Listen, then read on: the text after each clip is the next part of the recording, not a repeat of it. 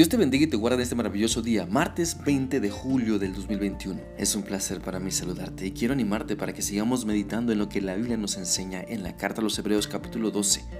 Este día vamos a leer el versículo 14 y 15. Este pasaje dice así. Esfuércense por vivir en paz con todos y procuren llevar una vida santa, porque los que no son santos no verán al Señor. Cuídense unos a otros para que ninguno de ustedes deje de recibir la gracia de Dios Tengan cuidado de que no brote ninguna raíz venenosa de amargura, la cual los trastorne a ustedes y envenene a muchos.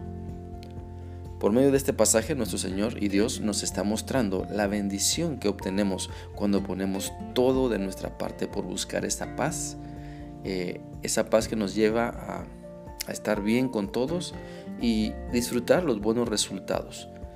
Todos los días nuestro enfoque debe ser buscar la paz, aún en medio de comentarios que nos molestan, aún en medio de situaciones problemáticas, aún con personas que no se someten a Dios ni a las autoridades humanas. Es un esfuerzo de cada día buscar la paz de Dios y mantenerla, pues a través de nuestra comunión con Él en oración, lectura de su palabra, alabanza, podemos llenarnos de esperanza y fe que trae como resultado la paz y tranquilidad que necesitamos para confiar en Él y hacer lo correcto.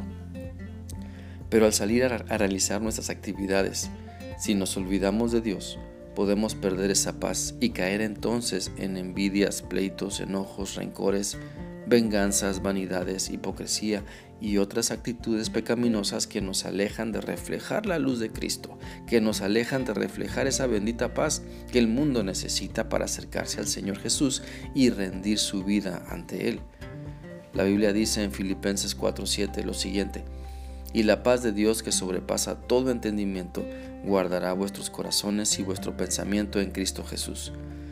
Por lo tanto, debemos esforzarnos por vivir en paz con todos, aun con las personas que intencionalmente nos atacan, nos critican o buscan hacernos algún tipo de mal. No es tarea fácil, pero en Cristo es posible si nos enfocamos en su voluntad y no la nuestra.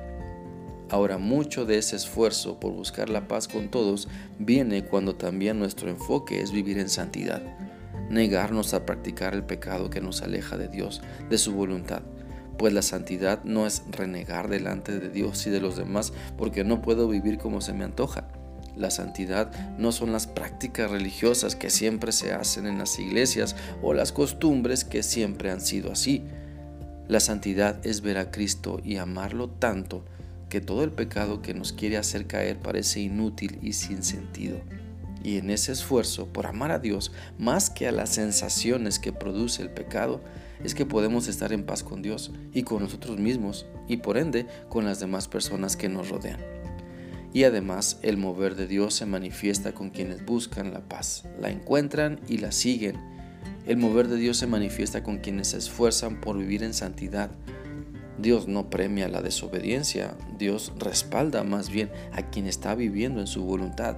Dios levanta a quien extiende su mano para pedir ayuda. Dios usa a las personas que se someten a su voluntad y están comprometidas con Él en todo.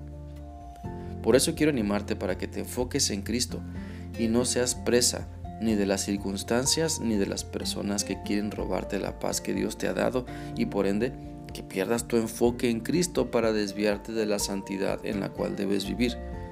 Mira, tanto la paz como la santidad son resultados de buscar a Dios a través de Cristo.